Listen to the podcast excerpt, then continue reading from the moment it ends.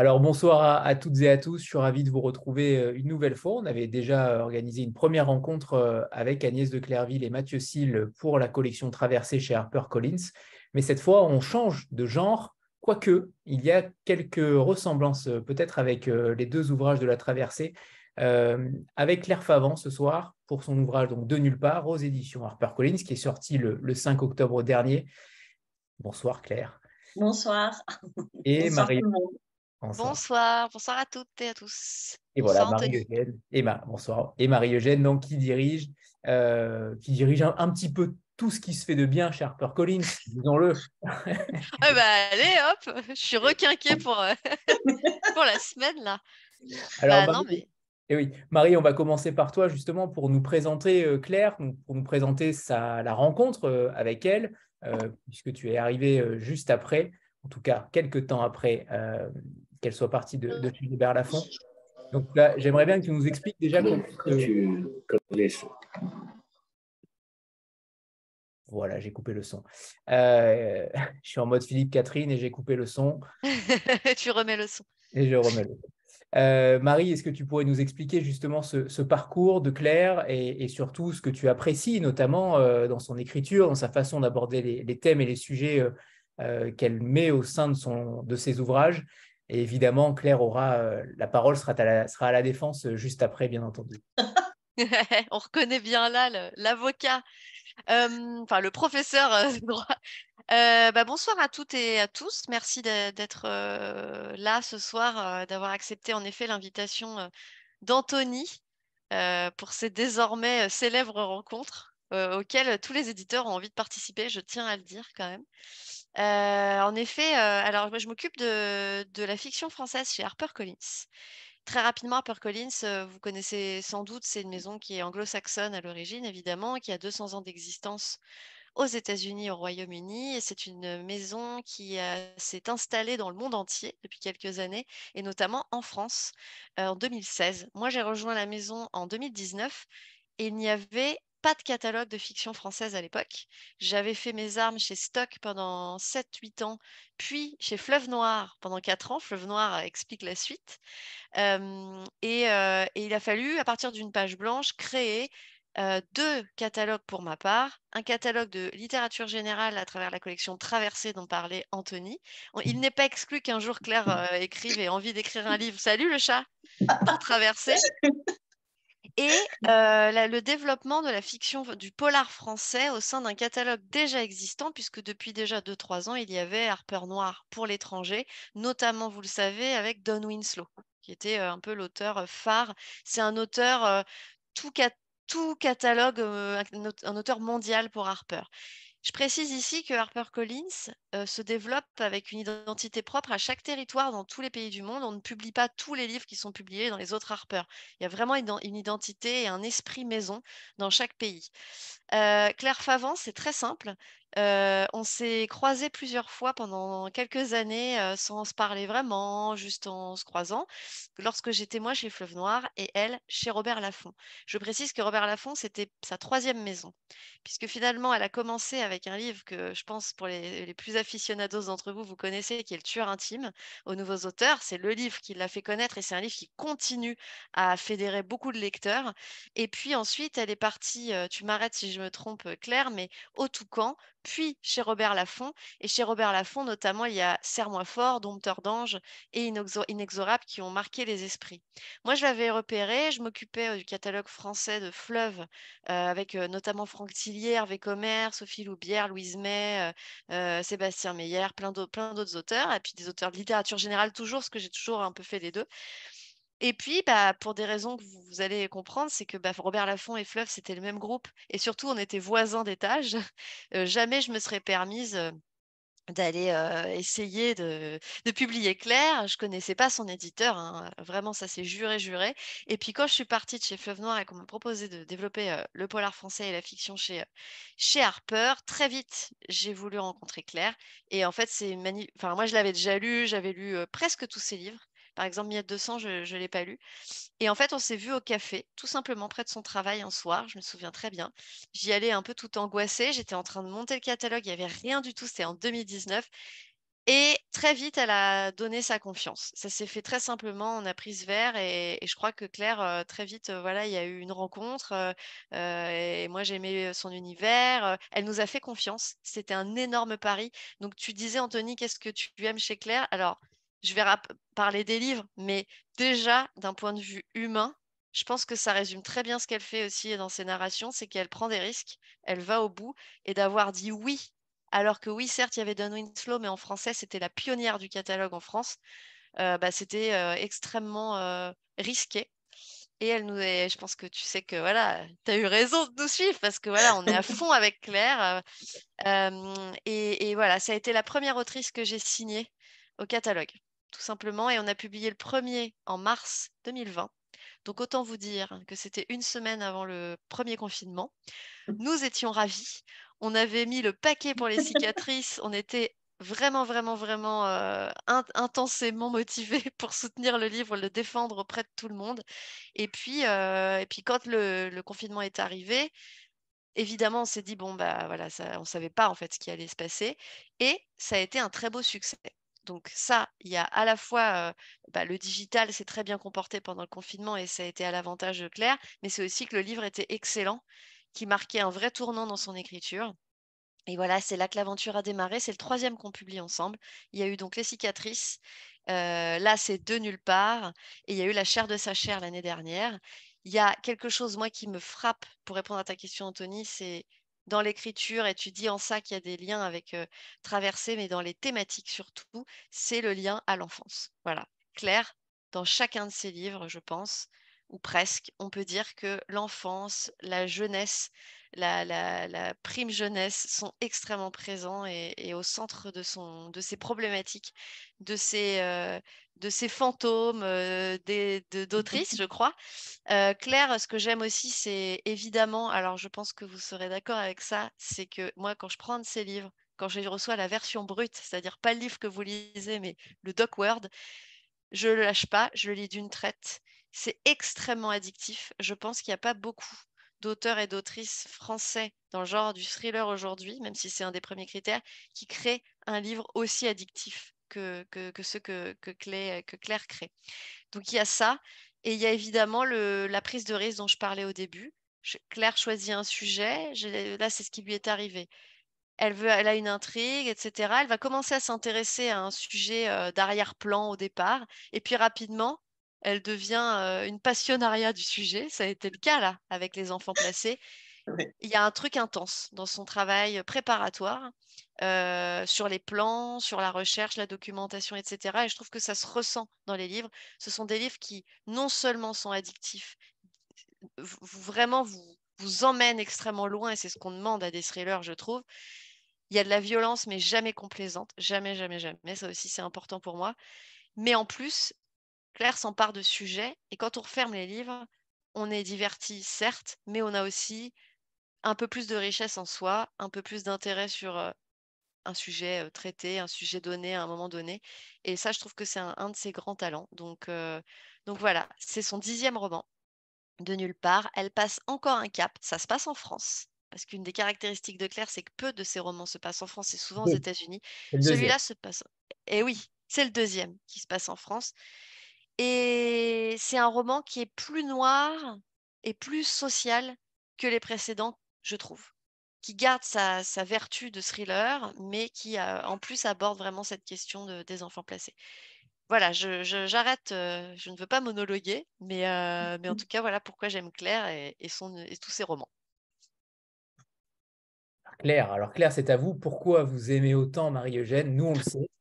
En tout cas, moi, je, sais pourquoi je l'aime autant, mais vous, Claire, en tant qu'autrice, euh, votre relation avec, euh, avec l'éditrice, euh, votre relation sur le travail notamment du texte avec elle, comment voyez-vous les choses par rapport à ça en tant qu'autrice? Moi, j'ai commencé aux nouveaux auteurs, hein, donc bon, je ne sais pas pour ceux qui connaissent, en fait, il y a très peu de travail éditorial, voire même pas du tout. En fait, le tueur intime et le tueur de l'ombre, à part les corrections orthographiques, sont bah, le résultat de mon travail à moi toute seule finalement. Donc voilà, c'est c'est brut, c'est donc bah, entre guillemets, heureusement que ça s'est passé comme ça parce que c'est vrai que j'aurais pu me faire allumer, mais bon, c'est bien passé. après, au, Toucan, bon, c'est vrai que j'ai appris, il y avait un petit peu plus de travail éditorial. Euh, euh, à la bête noire euh, un peu plus, mais avec Marie, il y a vraiment une relation très forte de, de, confiance, c'est-à-dire que quand, quand, quand, on travaille ensemble, je sais que ça va vraiment aller dans le sens d'améliorer le texte. Euh, c'est vrai qu'on a, euh, on a des échanges. C'est euh, tout le long, en fait, l'auteur est vraiment, alors l'auteur là en l'occurrence moi, mais je sais que dans la collection, on, échange et on est tous pareils. C'est-à-dire qu'il y a cette espèce d'appui permanent euh, qui fait qu'on est, on se sent tous euh, entourés en fait. Euh, et bon, là, je parle pour moi, mais je parle aussi pour les autres parce que je pense qu'ils ils, vivent exactement la même chose. Pour tous ceux qui ont débuté comme moi, avec peut-être pas forcément de, travail éditorial au démarrage. Et donc, on a, on a cette relation, des plannings, un accompagnement non seulement de la, du côté éditorial, mais aussi de la maison d'édition. Donc ça, c'est vraiment quelque chose qui est très, très très, très, très appréciable. Et puis, bah, sur, euh, par exemple, le, côté organisationnel, c'est-à-dire que moi, je sais que j'ai euh, euh, un planning et que du coup, enfin, tout est, tout est, voilà, tout est assisté, c'est-à-dire qu'on est, l'auteur, c'est un, travail vachement solitaire normalement, et là, on n'est plus seul en fait. On a une, relation vraiment complice, soutenue, enfin vraiment quelque chose de très fort. Et puis, euh, et puis c'est vrai que quand, euh, par exemple, sur euh, la chair de sa chair, je vais en parler particulièrement parce que c'est celui où peut-être j'ai eu le plus de, retravail à faire. puisqu'en fait, moi, j'avais écrit mon livre et j'avais demandé à Marie de, de, demander si elle connaissait dans son entourage un psychiatre pour, pour faire valider en fait le contenu du texte compte tenu de la partie psychiatrique assez, assez présente. Et donc, là, en fait, euh, Marie euh, me, téléphone et me dit Bon, bah, tu paniques pas, hein, mais bon. et là, je récupère mes quatre pages de préconisation qui, qui me prouvaient que j'étais pas trop dans, dans, le bon truc, en fait. Et en fait, euh, voilà, ça, sur le coup, bon, il y a le moment de découragement, mais Marie est là pour tu vas voir, ça va bien se passer. Et en même temps, ce qui avait été fait, c'était tellement déjà préparatoire que finalement, je ne me retrouvais pas seule avec un texte à reprendre. J'avais déjà toutes les indications, en fait, et ça, c'est vraiment ce côté-là que j'apprécie et qui fait que euh, déjà dans l'échange préalable et tout, euh, il y a une confiance en fait qui, qui est primordiale et qui s'est installée dès le démarrage. Parfait, parfait. Alors, on va rentrer euh, pas forcément tout de suite encore dans l'intrigue, puisque évidemment on ne spoilera rien, mais pour l'instant, euh, j'aimerais qu'on parle de ce préambule où vous prenez une citation de, Véronique Desnin très intéressante sur le genre policier.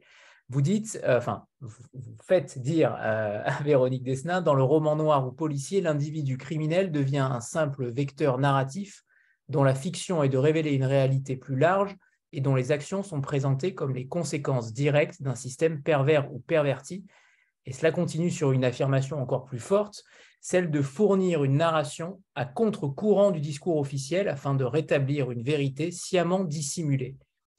Est-ce que c'est une volonté pour vous de répondre aux futures questions des, journalistes, notamment sur la nécessité d'écrire un thriller euh, ou un roman noir?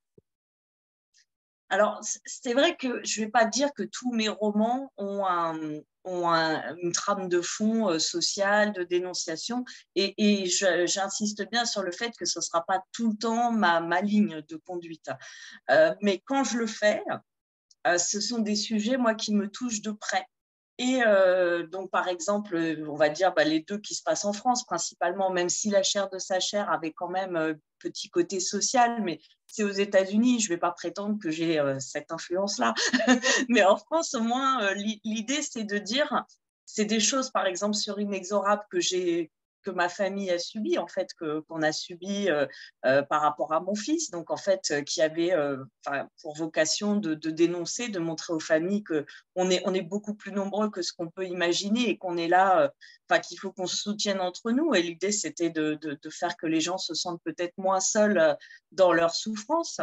Et puis celui-ci, en fait, voilà, moi, l'idée au démarrage, c'était de prendre un personnage et de le, de le, prendre à la sortie euh, des foyers, en fait. Euh, pour, euh, pour, et là, quand j'ai quand, quand découvert, en fait, en menant des recherches pour donner du corps au personnage, l'ampleur du désastre, bah, je, je, je, me suis souvenu qu'en fait, le rôle du roman policier, plus que tout autre peut-être, c'est justement de prendre à bras le corps les, les, problèmes de société et puis de les porter à la connaissance, pour ceux qui ne le savent pas, des autres.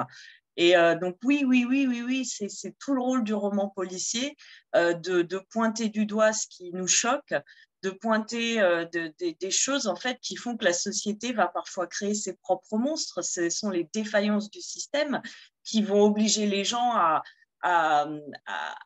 à le contourner ou à faire en sorte d'assurer leur survie par tous les moyens. Et, et, donc oui, oui, oui, ça c'est absolument le rôle du roman noir principalement, euh, de, de, pointer du doigt ces choses-là et puis de les porter à la connaissance. Et, et, et, donc, où justement, cette citation avait vraiment mais, été parfaite, puisqu'en fait, elle montre qu'en fait, à un moment donné, le méchant, ça devient la société et que finalement, le, le vrai, l'humain méchant, lui, n'est qu'une victime de la société finalement. Alors, je ne sais pas si on peut parler euh, du destin de Castro euh, Pietro, euh, parce que ça, ça vient. on peut en parler sans spoiler. Hein, ah non, non, non, pas du tout. voilà, mais au départ, l'histoire n'était pas forcément sur un foyer. J'aimerais que vous nous racontiez cette histoire familiale qui est racontée dans, le, dans la postface, mais les liens sont particuliers là pour le coup, puisque vous, apprenez, une histoire familiale et en même temps, vous tissez autour de cela quelque chose de différent. Euh, mais avec votre, euh, intelligence dans la, narration ben en fait, euh, dans toutes les familles, voilà, des, des petites histoires. Et moi, bon, ça fait longtemps qu'on m'en parle. Donc, on a, en fait, nous, on est issu d'une branche illégitime, en fait, de, d'une famille. En fait, on est, euh, alors l'hypothèse la, plus répandue, donc c'est qu'une riche italienne, donc sous l'occupation autrichienne, accouche de jumeaux. Donc on ne sait pas qui est le père, hein, euh, et euh, donc elle abandonne ses deux enfants sur les marches d'une église. Donc il y en a un qui est récupéré et élevé justement par, par, par l'église, et l'autre, en toute logique, il doit être récupéré par une famille riche, la sienne ou une autre, mais bon, il a de l'argent. Et euh, donc, le jour du mariage de Castro Pietro, celui qui est élevé par l'Église, euh, il y a une voiture euh, très, très luxueuse qui s'arrête devant la maison. Un avoué en descend et donc lui fait la proposition suivante. Si tu décides d'abandonner ta promise, de me suivre, tu récupéreras ton frère jumeau, ta famille, ton héritage, ton statut social. Et donc, Castro Pietro a préféré rester avec sa promise. Et donc, pour la petite histoire, donc, euh, le fils aîné de Castro Pietro épouse Emilia Fava, Fava de Favon. Euh, donc, cette femme qui donc a donné l'amour de la lecture à toutes les femmes de la famille. Et donc, pour la petite dernière, entre guillemets, euh, voilà, a écrit et tout simplement. Donc voilà, c'est un petit peu l'anecdote. Et donc, ma mère me disait tout le temps, mais pourquoi tu n'écrirais pas l'histoire de ces jumeaux? Mais bon, enfin, comme ça, pas vu qu'on ne sait pas grand-chose finalement. Si j'avais toute l'histoire, euh, si, je, si on pouvait retracer, mais bon, vraiment là, les recherches se heurtent toutes à, au-delà de Castro Pietro, on ne trouve pas en fait. Hein. Donc euh, là, c'est vraiment euh, compliqué.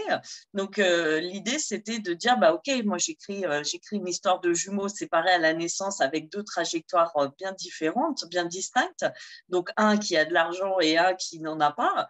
Et donc par contre, j'en fais un roman policier. Donc et c'est justement pour coller avec l'histoire de, Castro Pietro qui a été élevé par les prêtres, que j'ai voulu que moi, mon personnage sorte des foyers et c'est là que je suis tombée sur euh, ce qui se passe dans les foyers au sein de l'ASE, etc. Et qui a fait que bah, je me suis dit, euh, bah, voilà, je, tiens mon sujet policier finalement. Et, puis, ça devenait un devoir plus que euh, juste une histoire.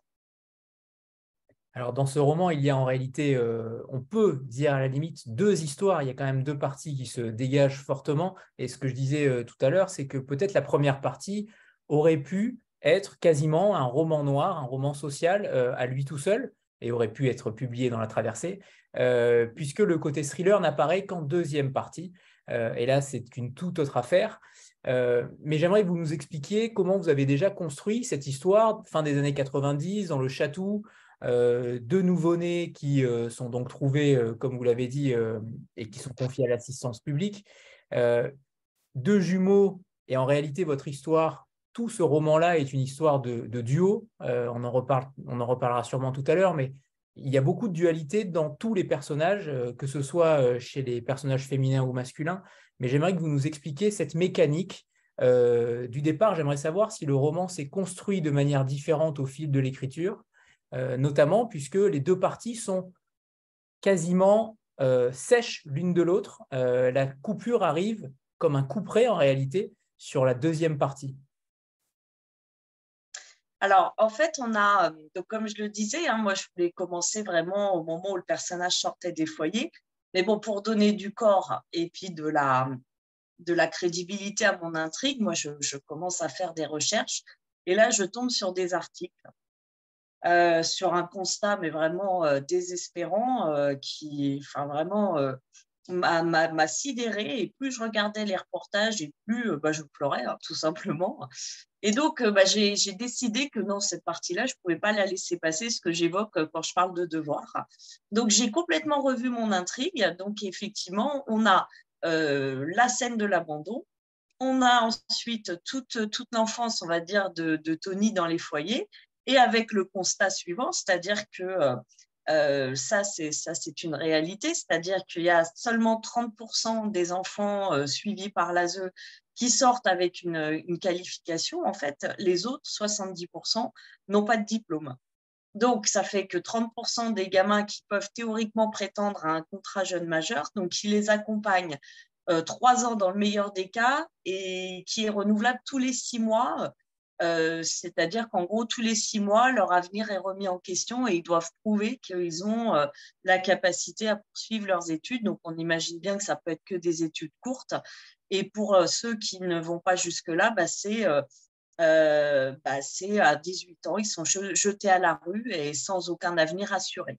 Donc, le, constat, c'est 25% des SDF sortent de l'ASE, et euh, ce chiffre monte à 40% pour euh, les moins de 25 ans, les SDF de moins de 25 ans. Donc voilà, voilà le constat euh, de, ce produit par ce système.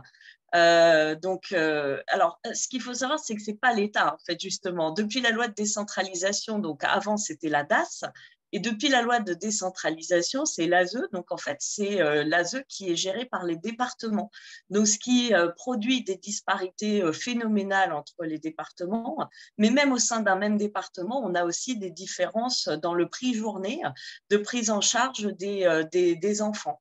Donc, c'est-à-dire que ça peut être du simple au triple en fonction des établissements, en fonction de, enfin bref, de, de choses qu'on ne maîtrise pas. Et donc, en fait, on a euh, des reporters qui, euh, euh, alertent. Hein. Donc, il y a eu un premier reportage, je crois, sur la 3, et puis plus récemment sur M6. Et donc, à chaque fois, quand, ils aboutissent en caméra cachée à un résultat édifiant, mais de, terrifiant, horrible. donc, ils vont. Enfin, je sais que M6, en fait, ils ont été présentés leur reportage à l'Assemblée nationale. Et là, euh, bah, les, députés étaient en pleurs, hein, tout simplement, parce que c'était tellement, euh, tellement monstrueux que bah, il y avait, il y avait, enfin, rien à faire d'autre. Sauf que bah, du coup, euh, il y a des, gens qui sont nommés au sein du gouvernement pour, changer les choses. Et là, on tombe, enfin moi, dans mes recherches, je tombe sur un rapport qui, vient après ce reportage. Et en fait, tout le gouvernement, donc, enfin, quelqu'un nommé pour, euh, dans une commission d'enquête, euh, se demande en fait juste comment exercer le contrôle. Alors, vous imaginez qu'on n'est pas enfin, on n'est pas encore à la notion de contrôle. Hein. On est juste à se demander comment exercer le contrôle, quoi contrôler. Euh, ça veut dire qu'on est loin de pouvoir donner des solutions à tous ces gamins, donc que ce soit par rapport à leur avenir ou à leurs solutions au sein de, au sein de ce système. Et donc, euh, bah, voilà, voilà comment le plan a, a, été modifié, comment effectivement, donc cette première partie, moi, qui m'a, enfin, où moi j'ai été sidérée pendant, où j'ai pleuré quasiment la moitié de mon temps d'écriture hein, sur cette partie-là, euh, comment elle s'est imposée d'elle-même finalement et comment euh, bah, j'ai voulu, euh, euh, j'ai compilé un petit peu tout ce que j'ai trouvé en me disant d'un côté, est-ce que c'est pas trop? Et puis finalement, bah, chez HarperCollins, on a j'ai, enfin, un, des auteurs de la maison d'édition qui s'appelle Yes Loufoque, qui est un enfant issu des foyers. Et donc, juste pour moi, quand j'avais fini de rédiger ma première partie, où je me disais, est-ce que c'est pas trop? Est-ce que c'est cohérent? Est-ce que c'est euh, voilà, enfin, je me posais des questions. Et en fait, euh, je, euh, je récupère donc le, le, enfin, je récupère le téléfilm en replay et là, je, je m'aperçois que finalement, cette histoire, bah, j'ai, pas, pas dramatisé en fait, je n'ai pas forcé le trait. Et depuis, j'ai pu discuter en fait avec des, des, gens parce que forcément, quand on écrit un livre comme ça, bah, on a des témoignages. Et euh, bah, ils sont euh, édifiants eux aussi, euh, édifiants d'horreur, tout simplement, parce qu'il n'y a pas d'autre mot.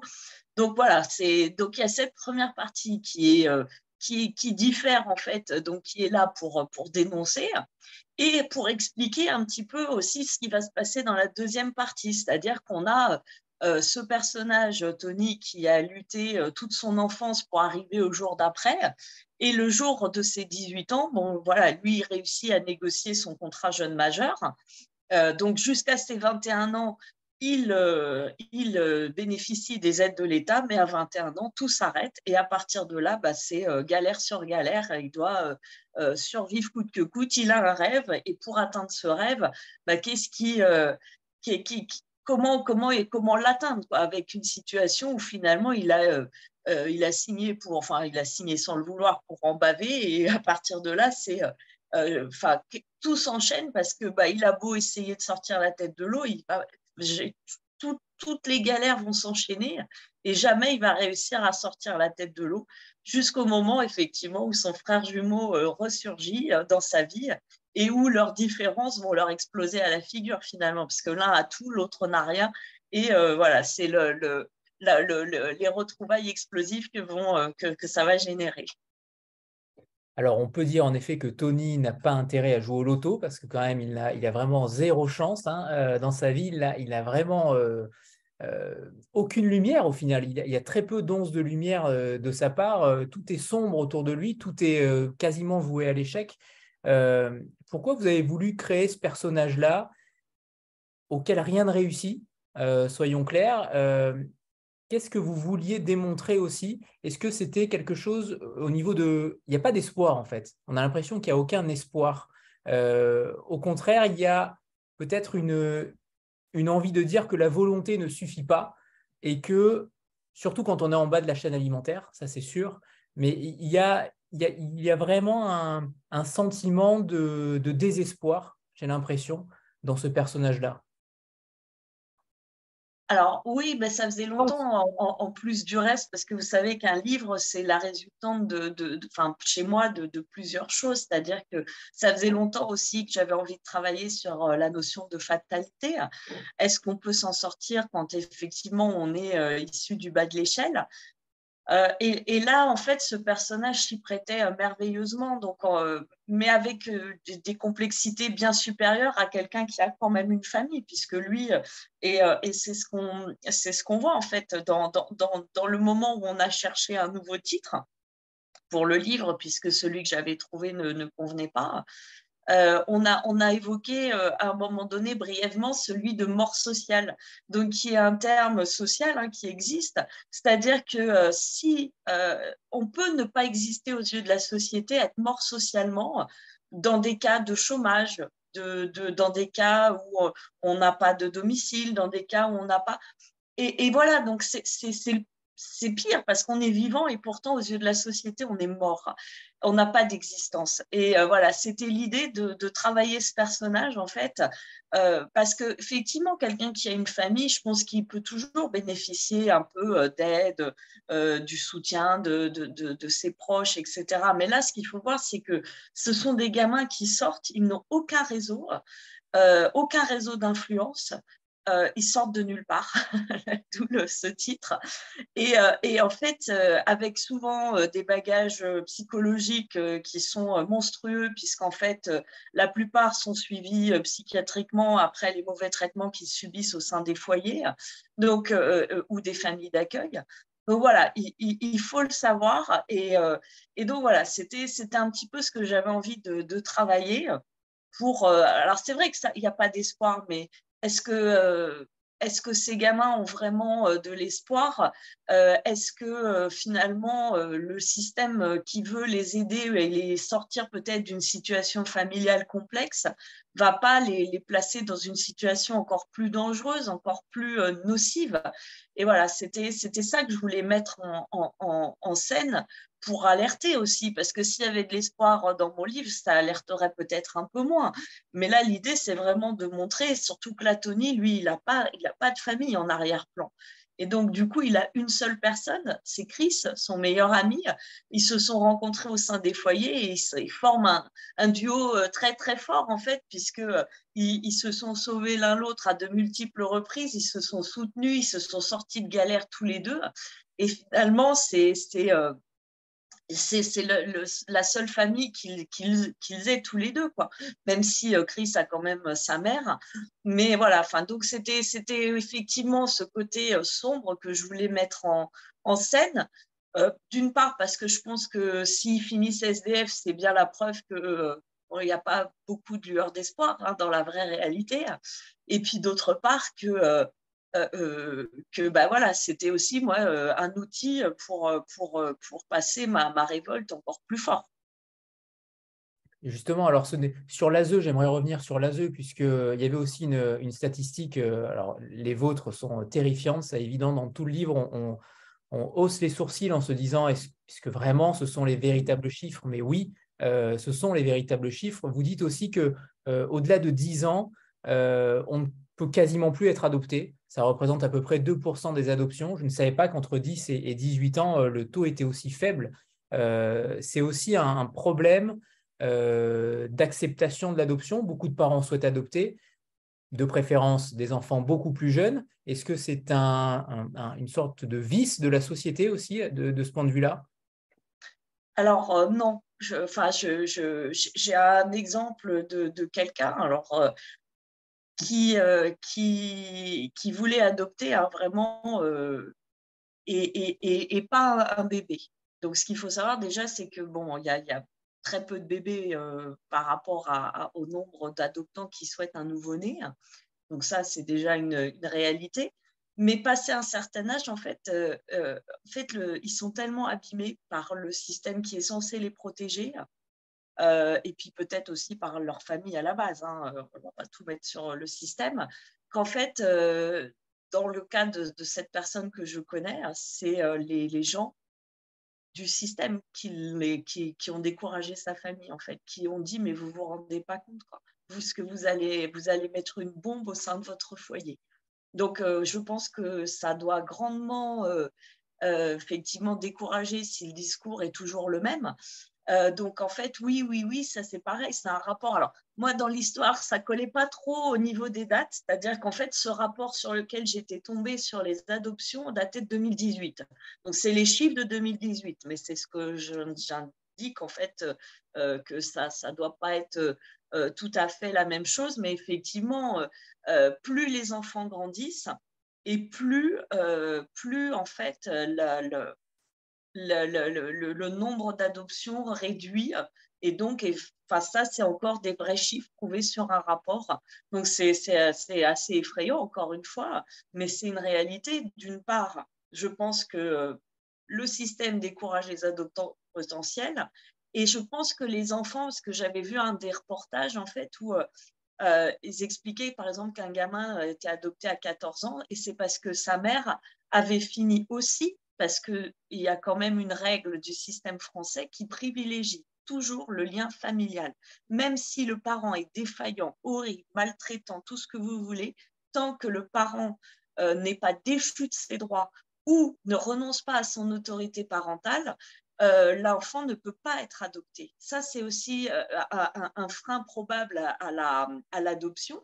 Et donc, de 14 ans, sa, sa, mère maltraitante venait de mourir et le père euh, qui, qui ne s'était jamais occupé du gamin, euh, avait fait une renonciation parentale. Et donc, à 14 ans, il avait pu être adopté par la famille qui s'occupait de lui depuis des années.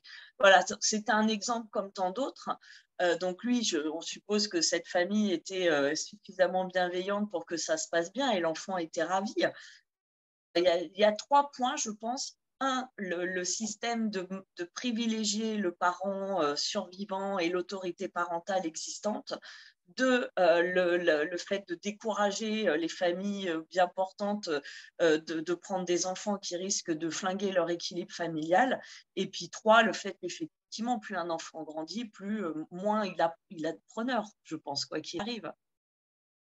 Ce que j'ai beaucoup aimé surtout, c'est votre, c'est l'absence de manichéisme parce que au, final, l'ASE est en effet beaucoup responsable dans votre livre, on ne va pas le nier évidemment, euh, mais vous mettez aussi en avant le rôle de ces, de ces personnes-là qui passent ces visages, comme vous le dites, qui passent devant Tony et, qu'il ne reconnaît quasiment plus tellement il y a eu de personnes qui sont passées devant lui. Euh, mais vous, vous mettez aussi en avant leur, euh, leur désarroi, leur, leur façon de gérer les choses où, par exemple, un, enfant placé commet certaines infractions, on ne va pas aller plus loin, commet certaines infractions au sein du foyer. on ne peut plus rien faire pour lui puisqu'il était censé les protéger au départ mais eux-mêmes commettent des choses inacceptables aussi. Il y a ce, serpent qui se mord la queue au final et ce cercle vicieux que le système ne peut plus, euh, ne peut plus euh, subir.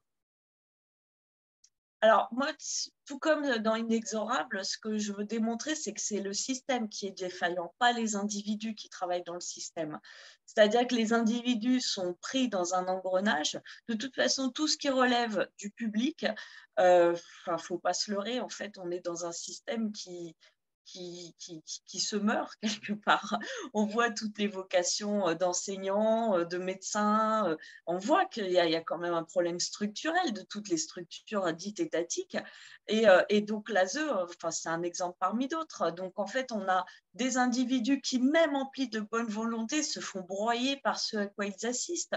Ils savent, même quand ils vont retirer un enfant, et là c'est un autre témoignage, euh, d'un parent euh, défaillant, ils vont le placer euh, pour le protéger dans un système qui va le, qui va le, détruire encore plus sûrement. Quoi. Donc, quelle, quelle motivation, quelle, quelle envie d'avoir cette carrière peut survivre à ça? Franchement, c'est catastrophique. Et ça, c'est la faute du système, c'est pas la faute de la, de la motivation des gens qui sont dedans, en fait. Donc, ouais, moi, ce que je veux démontrer, c'est que euh, finalement, euh, même les plus motivés se font broyer par, par, par, euh, par ce système qui, est, qui est tellement défaillant que même, même ceux qui ont vraiment la qui ont le cœur pour le faire. Et puis on se retrouve en fait avec aujourd'hui un constat alarmant en fait, nouveau reportage d'M6, c'est que euh, quasiment 50% des, des, des, gens en âge d'être famille d'accueil vont prendre leur retraite d'ici à peu près 4 ans. Donc il va y avoir encore moins de, de, capacité d'accueil. Euh, aujourd'hui, euh, les, les, les comment dire tous les euh, tous les gens les accompagnants euh, motivés qui ont choisi ça euh, en tant que carrière sont de moins en moins en fait aujourd'hui. Il y a des recrutements presque comme ça sans vérification des antécédents rien du tout. Ça donne quoi? Ça donne des gens qui sont pas formés qui savent pas s'occuper des gamins qui vont du coup être encore plus maltraitants désemparés parce que bah, ce à quoi ils assistent enfin voilà. Donc Aujourd'hui, c'est tout un système, mais euh, on parle de l'ASE, mais euh, on peut parler euh, de l'enseignement, on peut parler de la médecine, on peut parler de la police, on peut parler de la justice. Enfin, tout ce qui est étatique est défaillant en France. Et, ces systèmes-là, enfin, sont, presque broient la, la, motivation de ceux qui, y croient encore. C'est catastrophique. On le disait tout à l'heure, c'est votre dixième roman et celui-ci donc se passe en France. c'est donc le deuxième qui se passe en France. Est-ce que vous allez continuer dans cette veine-là à partir du moment, à partir du moment où un sujet social va se pointer? Il y en a beaucoup hein, en France, donc je pense que là, pour le coup, vous allez être, vous allez avoir matière. Est-ce que ça va se consacrer uniquement? Est-ce que le lieu va, est-ce que oui, est-ce que le lieu va définir la thématique aussi à chacun de vos romans? Alors, pour l'instant, on peut dire que oui, les deux qui se passent en France ont un fond social assez, euh, assez, euh, assez fort. Euh, maintenant, je ne compte pas m'offusquer de tout. je pense que ce n'est pas, ma manière d'être. Euh, c'est pas non plus, je pense, pour les lecteurs, bon, c'est quelqu'un qui, qui s'énerve tout le temps, qui est jamais content de rien, ça, ça, ça, peut être lassant. Donc en fait, non, c'est, je, ne dis pas que je ferai que du social. le, le, prochain pourra être totalement un thriller pur et dur. voilà, c'est vraiment je me laisse porter par, par ce que j'ai envie de traiter à un moment. pour moi, je trouve aussi que ceux qui sont euh, dans le domaine social, c'est une prise de risque beaucoup plus forte, puisque c'est pas là où on attend Claire Favant. Claire Favant, on l'attend sur, euh, sur du tueur intime, sur des cicatrices, sur des choses comme ça, sur, euh, euh, mais, pas sur, euh, sur du social en fait. Donc euh, c'est là où je prends le plus de risques. Donc moi, je, je, je, le fais quand le sujet me, me, touche particulièrement, me, me serre le cœur, mais je n'ai pas l'intention d'être une, une, énervée permanente du parce que bon, je pense que le, le, le lecteur me suivrait pas non plus. Et puis moi, c'est c'est pas ma façon d'être non plus. Voilà, c'est vraiment quand ça me tient à cœur, oui, je le fais, mais je n'ai pas l'intention de m'énerver à propos de tout. Et Marie, d'ailleurs, est-ce que tu veux réagir sur le, sur le titre, puisque Claire euh, a dit que le titre avait été refusé dans un premier temps, et c'est toujours une cicatrice euh, quand un titre est refusé pour un auteur. Pas mal. eh bien, oui, il a été. C'était pour le jeu de mots. Dans les... Bah, il était parfait ce jeu de mots. Vraiment. non, non, mais sur les trois donc, livres qu'on a, qu'on a travaillé ensemble, seule la chair de Sacha a conservé son titre de, départ, de départ, parce qu'il était excellent. de nulle part, en fait, moi, ce, qui m'intéressait dans les, le, travail autour du titre, parce que c'est toujours un travail en association auteur-éditeur, voilà, on échange, parfois dans les fichiers qu'on s'envoie de travail, dans la marge, on renote des pistes, etc. Il est quand même question, même si ce c'est pas un essai, c'est pas voilà, ça reste une fiction, un roman qui est là aussi pour emmener les lecteurs encore une fois ailleurs et tout. Il y a quand même cette dimension de, déterminisme social quand même qui est très forte dans le livre et qui est poussée. Les curseurs sont poussés très loin sur cette question-là et notamment à travers la thématique des jumeaux. En fait, les contraintes qu'on avait pour ce livre, c'était de se dire, les jumeaux, c'est un, motif traité en, thriller qui est, connu. Euh, mais justement, Claire le fait de manière singulière et, on, il ne faut pas aller là-dessus. Ça, c'était vraiment l'idée. Le titre, c'est pas là-dessus. Euh, voilà, la couve, on a joué un peu sur le double, mais voilà. La question, c'est celle du déterminisme social et de la noirceur intégrale de ce livre. Voilà, c'est un livre noir, un livre, un vrai livre avec une promesse de livre noir et ça va jusqu'au bout. Et de nulle part, il y a quasi un peu de. On s'était envoyé des chansons des, de, rappeurs, alors Ayam notamment, puisque Né sous la même étoile, etc. C'est des titres qui reprennent ces thématiques-là. Et de nulle part, ça vient de là, en fait. C'est simplement, à force d'échanger des titres de, rap, une idée autour de ça, on s'est dit, allez, soyons vraiment mais ténébreux jusqu'au bout. ce livre, ce titre ne laisse aucun espoir. C'est lucide aussi. Un, polar doit être très lucide. Et voilà pourquoi ce titre est né. Alors, je rebondis sur cette gémellité qui euh, est extrêmement présente et on le retrouve dans quasiment chaque situation, que ce soit le duo Christoni, que ce soit Clara Déborah, même les, euh, les filles, euh, les personnages féminins qui sont présents, les parents également, avec un père extrêmement, comment dire, extrêmement pédant et une mère totalement effacée. Tony et Raph, bien sûr. tout marche par binôme finalement dans ce, dans ce, dans ce livre-là, Claire. Alors là, j'avais pas, j'avais pas vu ça comme ça, mais oui, oui, oui. Bah, disons que hum, j'avais quand même besoin que Tony ait au moins un soutien.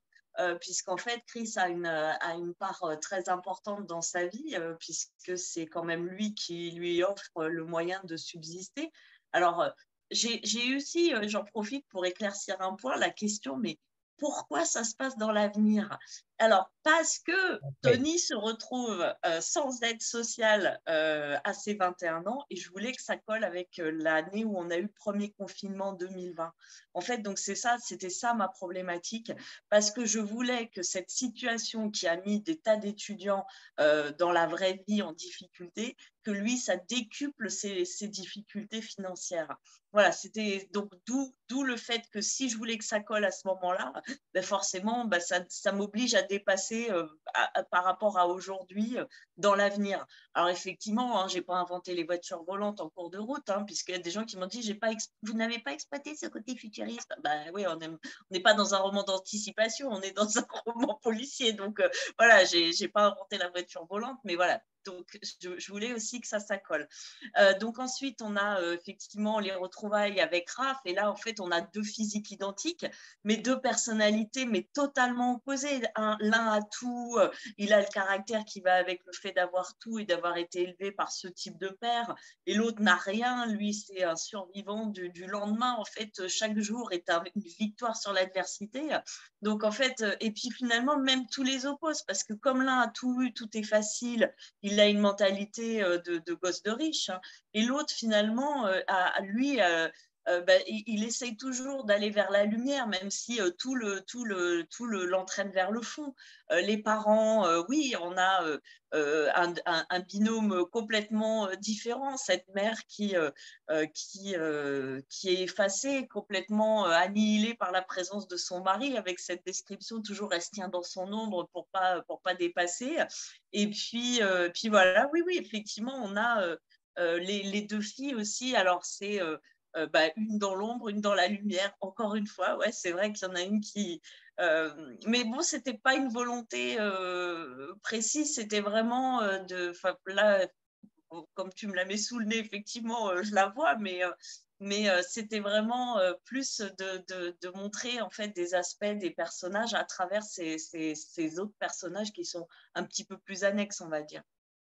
Et c'est aussi un roman sur la, pression masculine, finalement, puisque les personnages féminins sont, alors pas tous effacés, mais disons qu'ils ont quand même une part de soumission, euh, notamment Déborah, bien sûr, mais, euh, mais Clara aussi. Il y a quand même des personnages féminins très, euh, très faibles, on peut le dire ainsi peut-être, non? Alors, oui et non. parce que finalement, dans l'enfance de Tony, euh, les personnes. Alors, il y, a effectivement les. Euh, les, comment dire, euh, les, éducateurs qui sont un petit peu transparents, mais finalement, ceux qui l'aident le plus, c'est une éducatrice qui, elle, a, a, sa vocation chevillée au corps et qui va dire, OK, tu vas accomplir ton rêve, je vais te donner les moyens d'y arriver. On a la mère de famille d'accueil, Agnès, qui euh, est là pour accompagner les gamins et euh, elle connaît le système, elle sait le contourner, elle sait accompagner euh, les gosses qu'elle a à sa charge. Donc ces deux personnages féminins, justement, savent louvoyer entre les, entre les difficultés.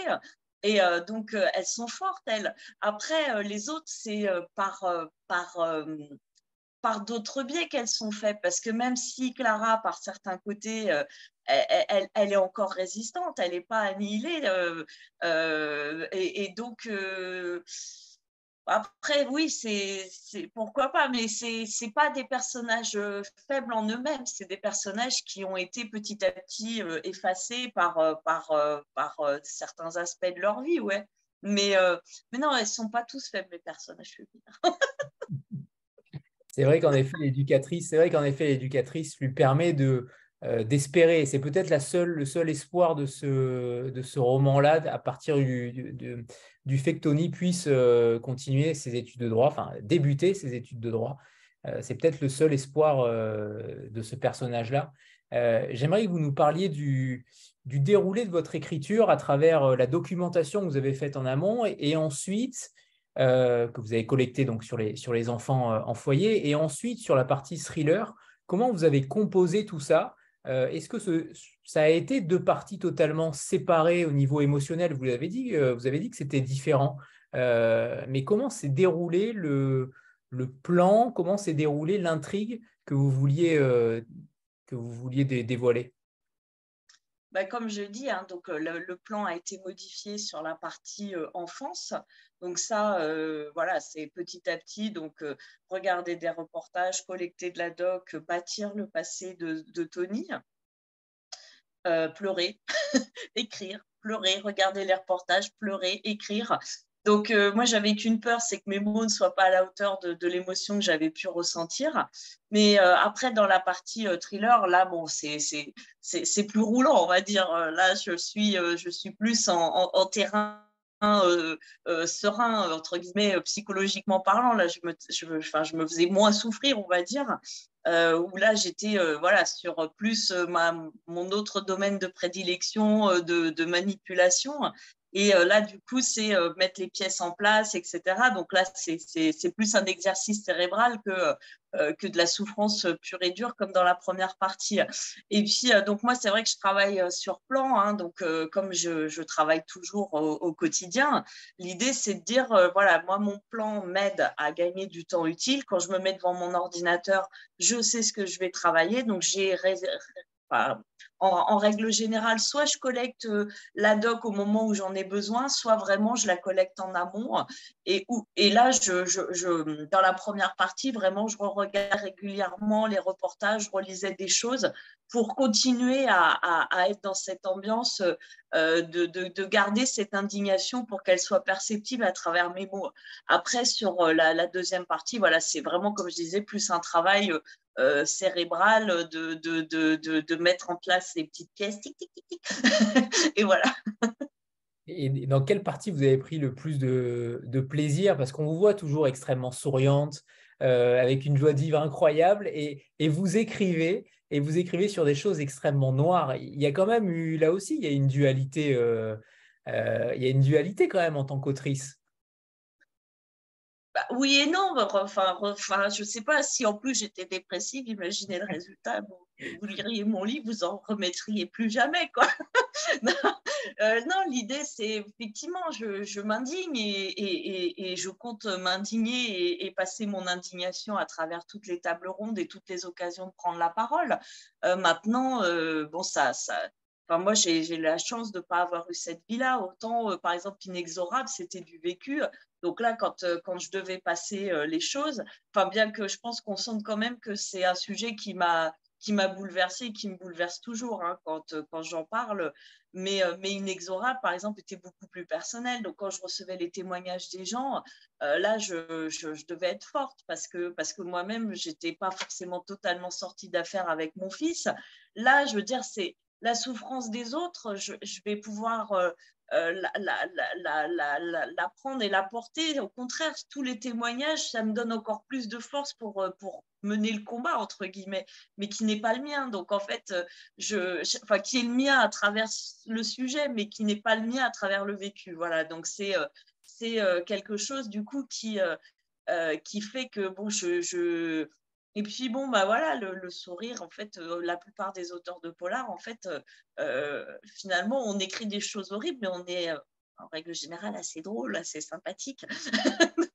c'est quand même une caractéristique. Quand on se retrouve, on rigole beaucoup, beaucoup, beaucoup, beaucoup, beaucoup. Même voilà, la, quantité, comme ça, ça vous donne un, petit indice. Donc, on est tous à peu près pareils. Et donc, je pense que ce qu'on peut être très, très, très noir, très horrible dans nos écrits.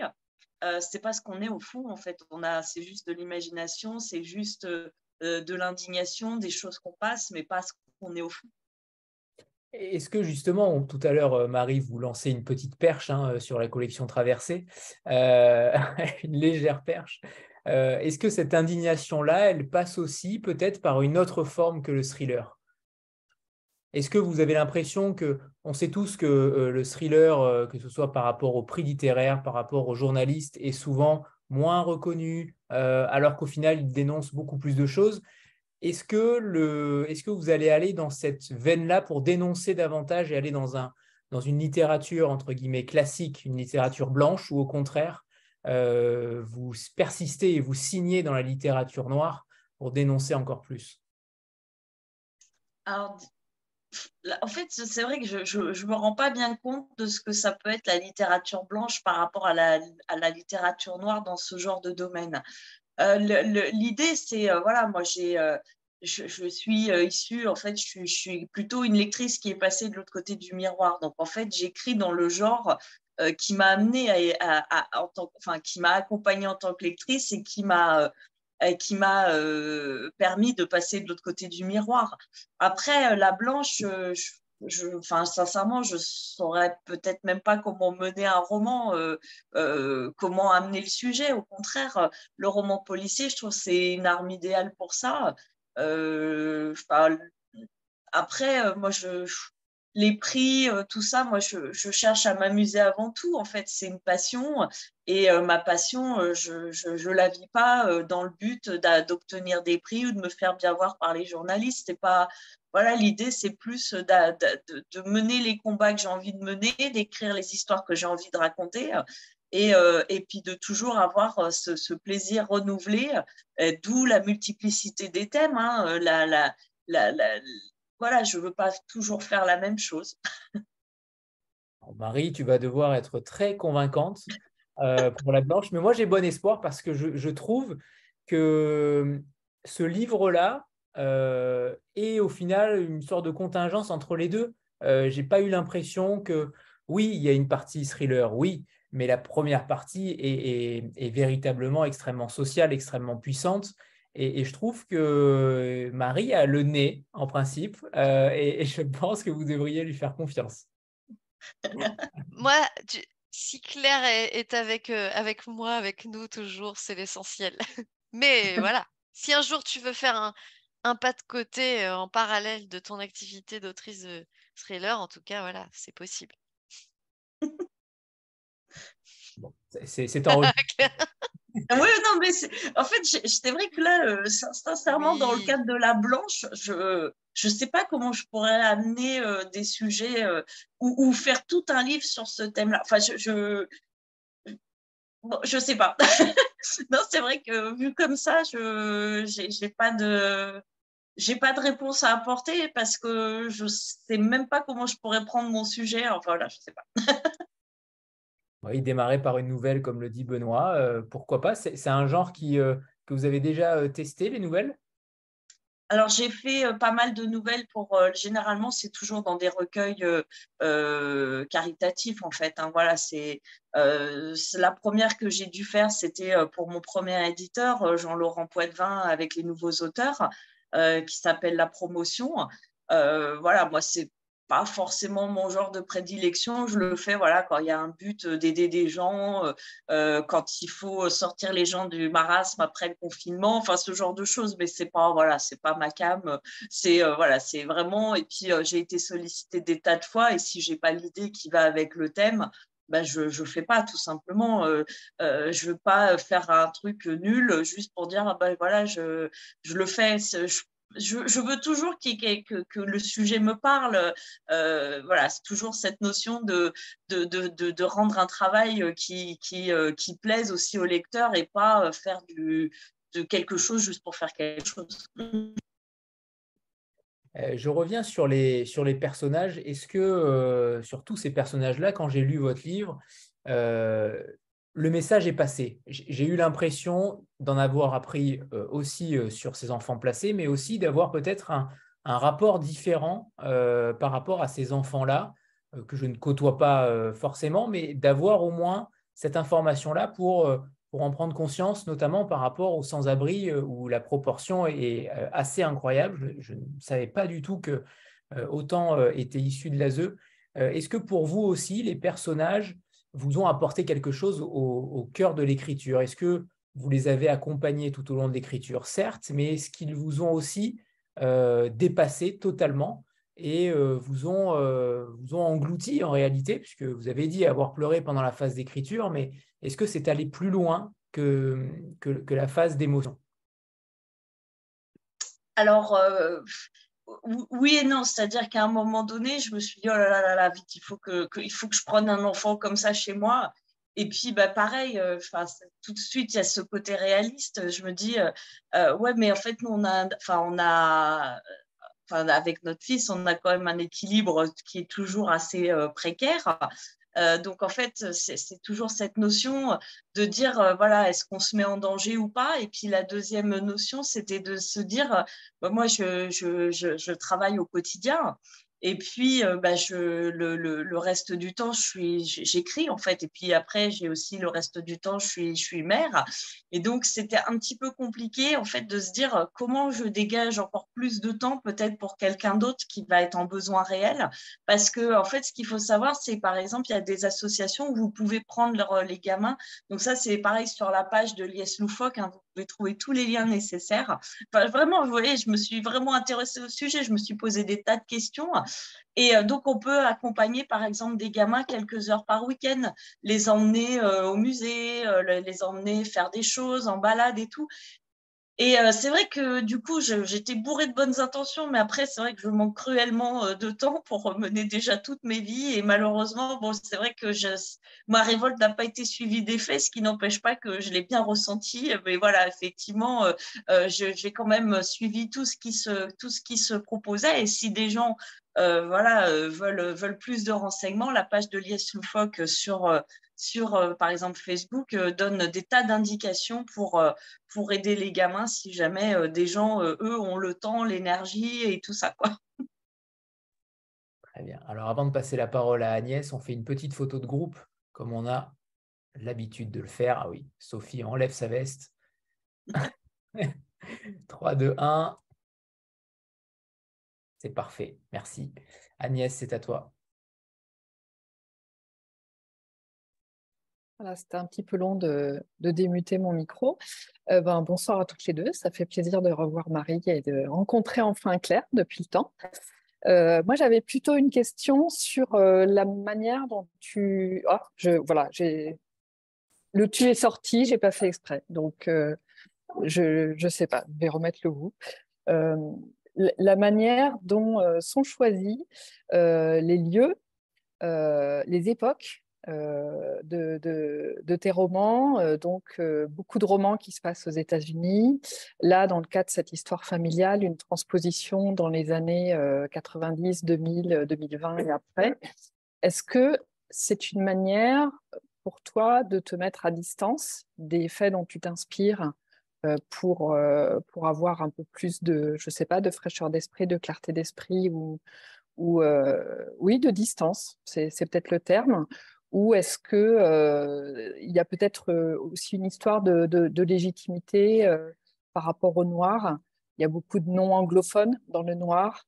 Donc, je ne sais pas si c'est ça qui t'a poussé à écrire des, des, choses qui se passent aux États-Unis. C'est quoi ta réflexion par rapport à ces sujets?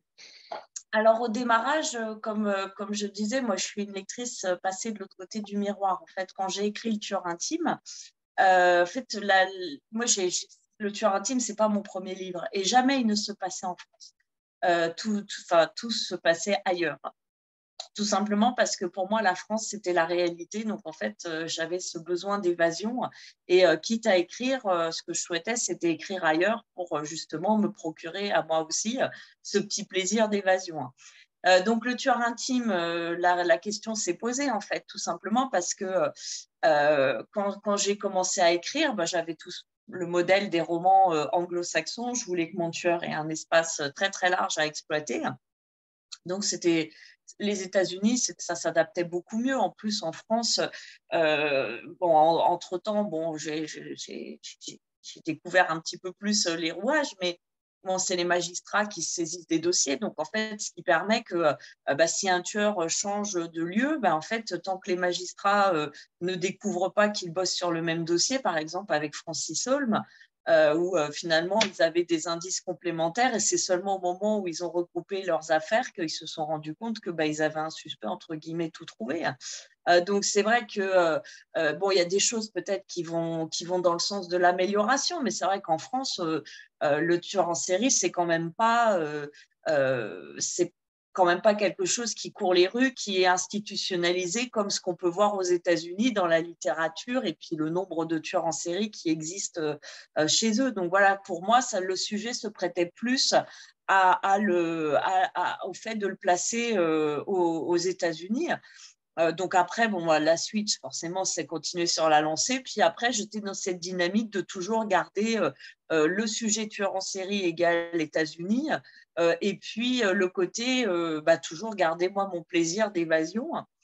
Sur Inexorable, la question s'est posée de, de, le, placer encore aux États-Unis, mais vu que je voulais parler de quelque chose qui me touchait, pour que ça ait plus d'impact, il fallait le placer en France, puisque justement, il y avait ce côté social à exploiter. Et ce que j'ai fait aussi sur De Nulle part, pareil, ça a de, sens que si on le place en France. Maintenant, euh, quand j'ai travaillé sur euh, Dompteur d'Ange, par exemple, à un moment donné, euh, il y a un des personnages qui va être adopté. Et j'avais quand même consulté ce qui se passait aux États-Unis pour, pareil, avoir un peu de, de matière. Et là, euh, en fait, j'étais tombée sur euh, le marché de l'occasion de l'enfant adopté, c'est-à-dire des enfants qui sont adoptés, qui sont rendus parce qu'ils sont euh, la, la, famille, finalement, se fait pas à ce gamin-là trop dur ou trop si ou trop problématique, j'en sais rien, quelle est l'excuse. Et ils rendent les enfants adoptés à, des, à, des, associations ou que sais-je. Et j'étais tombée sur un défilé d'enfants à adopter, des, des, enfants qui avaient été plusieurs fois rendus et qui défilaient pour tenter d'attirer des familles. Enfin, c'est pour vous dire que, à mon avis, la situation, j'aurais voulu la placer aux États-Unis, j'aurais aussi trouvé de quoi, de quoi pleurer, ne serait-ce que pour moi, mais pour les autres aussi. Donc voilà, c'est, donc les États-Unis plutôt les thrillers pour l'aspect euh, le grandeur du territoire, tueur en série, existence du FBI qui permet d'avoir une équipe d'enquêteurs unique dès qu'on change d'État. De, de, et puis le côté français, plus pour la partie euh, et quand j'ai des sujets à défendre localement. Après, pour la partie, euh, généralement, je suis toujours à peu près dans le présent, sauf quand euh, forcément je, suis mes personnages sur une trentaine d'années, ben, comme par exemple sur le tueur intime, je suis obligée de remonter dans le temps. mais voilà, c'est toujours plus ou moins actuel, ça se termine plus ou moins aujourd'hui ou, au moins euh, dans la période actuelle. Et euh, bah, pour de nulle part, comme j'expliquais, il fallait que je fais un petit bond en avant parce que tout simplement, il fallait que Tony euh, n'ait plus d'aide au moment de ses 21 ans et que ça colle avec l'année 2020 du confinement qui fait qu'il se retrouve sans emploi et que je voulais justement avoir cette aggravation de sa situation financière qui le pousse à faire des choix euh, qui allaient encore euh, euh, dramatiser sa situation. Donc voilà pour le côté période, pour le côté États-Unis, pour le côté France.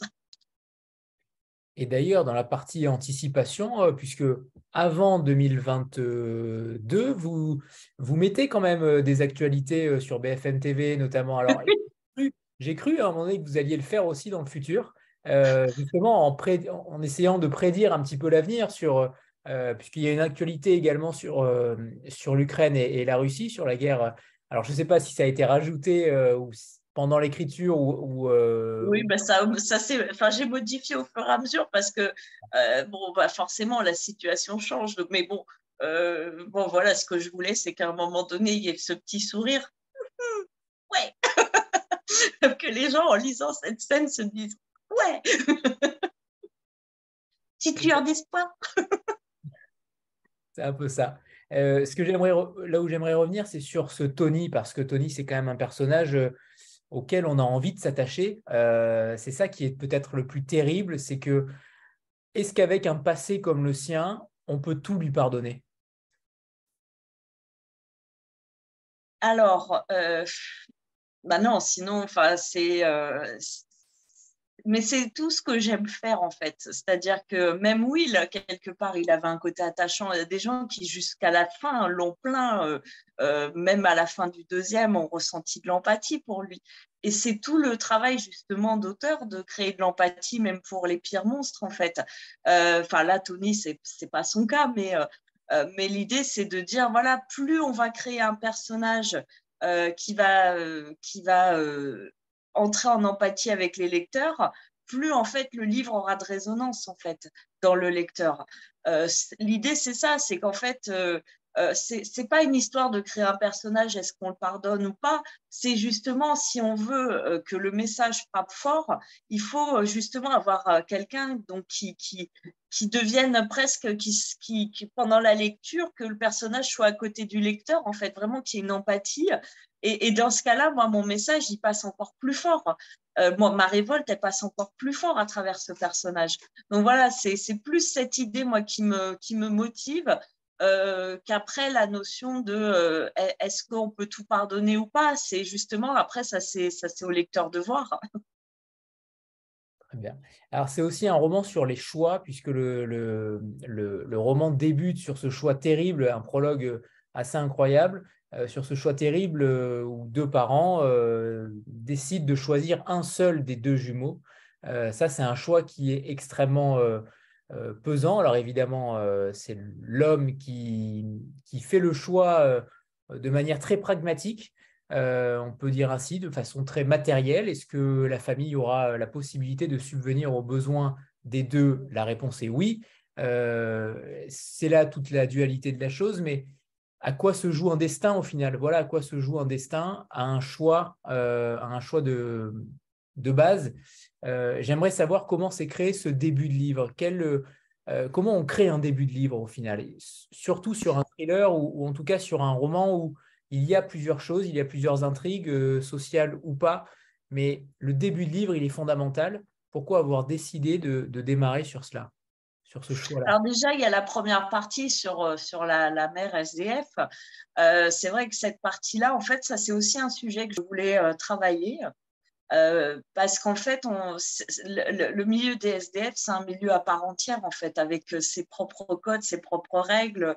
Et, les femmes au sein de ce système, enfin, c'est vraiment quelque chose presque d'encore plus complexe que, que dans la vraie, enfin, encore plus complexe que dans la société euh, euh, pour qui, où pourtant euh, enfin, il y a suffisamment de plaintes de la part des femmes dans cette société plutôt, plutôt masculine, on va dire. Mais, mais ce milieu-là, voilà, je voulais le mettre en scène, mais du coup, je trouvais que sur ce prologue, ça, ça suffisait pour présenter une situation qui existe aussi et qui est quand même assez dramatique aussi. Et puis, et puis après, sur cette famille, au départ, bon, le père, c'est vrai qu'il était un petit peu moins euh, petit pédant puis petit à petit euh, je rajoutais des petites choses pour euh, pour justement que qu'en fait, on, lui, par contre, ce que je voulais, c'est qu'on le déteste dès le départ, en fait, qu'on se dise, mais quel con, et puis voilà. Et donc, c'est ça, en fait, euh, là, j'ai ajouté vraiment des, choses en disant, ouais, ben, normalement, euh, je suis un consommateur averti, mais enfin là, quand même, on parle de deux bébés, quand même. Bon, là, je peux peut-être pas abuser en demandant est-ce qu'il y en a un qui a une garantie et pas l'autre? donc, c'était, c'était, voilà, plus euh, déjà de placer un petit peu. Alors, parce que c'est vrai qu'il y a plein de gens qui m'ont dit oui, mais euh, normalement, euh, on ne sépare pas deux enfants. Voilà, bon, effectivement, là, ça reste un roman. Euh, l'idée, c'était vraiment de reproduire cette histoire familiale, donc avec la séparation des deux jumeaux pour qu'ils puissent se retrouver plus tard. Et puis également d'avoir tout de suite le cadre avec ce père où ben, on, se doute bien qu'il va avoir quand même une influence après sur la vie de l'enfant qui, qui atterrit chez eux. Donc voilà, c'était tout ça, c'était euh, avec des couches, en fait, de se dire, voilà, même la personnalité de la mère, finalement, elle est très peu travaillée. Euh, elle est toujours décrite en, ombre, en, enfin, en recroquevillement, euh, en, dans se cacher dans l'ombre. Les seuls moments où elle s'exprime, c'est presque à la surprise de tout le monde. Personne s'y attend. Euh, voilà. Et oui, effectivement, je vois Agnès, bah, le, cas des, jumeaux triples séparés à la naissance dans le cadre d'une expérience, j'avais trouvé l'article, en fait. Effectivement, et ils se sont retrouvés parce qu'en fait, ils les avaient pas éloignés tellement physiquement. Mais voilà, donc du coup, du coup, c'était euh, c'était plus de travailler en strate pour le père. voilà, de, petit à petit, il s'est retrouvé avec des couches d'attitudes de, qui devaient le faire détester d'emblée par le lecteur. Et il me semble que vous dites, vous écrivez le cas d'ailleurs dans la postface, hein, il me semble, aux USA, il me semble que vous le, oui. Euh, alors, euh, je ne sais plus si j'en parle, mais, mais l'idée, c'était vraiment, voilà, de. Enfin, c'est vrai que moi, j'ai cherché dans plein, plein, plein, plein, plein de choses euh, pour, pour avoir justement une vision assez, assez édifiante pour traiter mon sujet. Et puis, c'est surtout avec la conclusion du film de Lies Loufoque pour se dire est-ce que autant de choses subies d'un coup sont possibles? Et la réponse, malheureusement, malheureusement, je dis bien, c'était oui. Eh On aurait pu penser que c'était caricatural, mais malheureusement, la réponse est non. Non, en fait, la seule chose qui n'est pas présente dans le film de Lies Loufoque, c'est euh, l'abus de biens sociaux euh, par le directeur. Mais ça, c'est un autre article que j'ai trouvé, donc qui est bien une réalité aussi. Et euh, donc pour le reste, en fait, euh, c'est euh, tout, tout, tout, ce qu'il subit. En fait, c'est vrai que on retrouve tout, hein, la violence au sein du foyer, les éducateurs violents parce que parce que bah, face aux gamins, ils sont pas formés ou au bout d'un moment donné, ils sont excédés, donc ils en viennent à être violents eux aussi. les familles d'accueil maltraitantes. Bon bah voilà, tout ça, c'est rien n'est inventé. puis alors il y a des articles si vous commencez à vous intéresser au sujet. Alors Bien sûr, au sein du système, il y a forcément euh, euh, des gens avec qui ça se passe bien, heureusement, sinon ça serait vraiment euh, dramatique et ça l'est déjà. Ne serait-ce que si un enfant subit ce genre de choses, c'est n'est pas normal.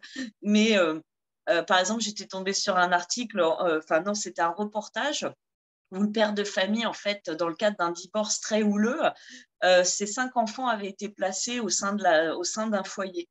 Et donc là, euh, deux de ses enfants euh, avaient été violés par un, par un gamin plus âgé. Et euh, donc, il reçoit un, courrier de l'administration qui l'informe comme ça, voilà, deux de vos enfants ont été violés.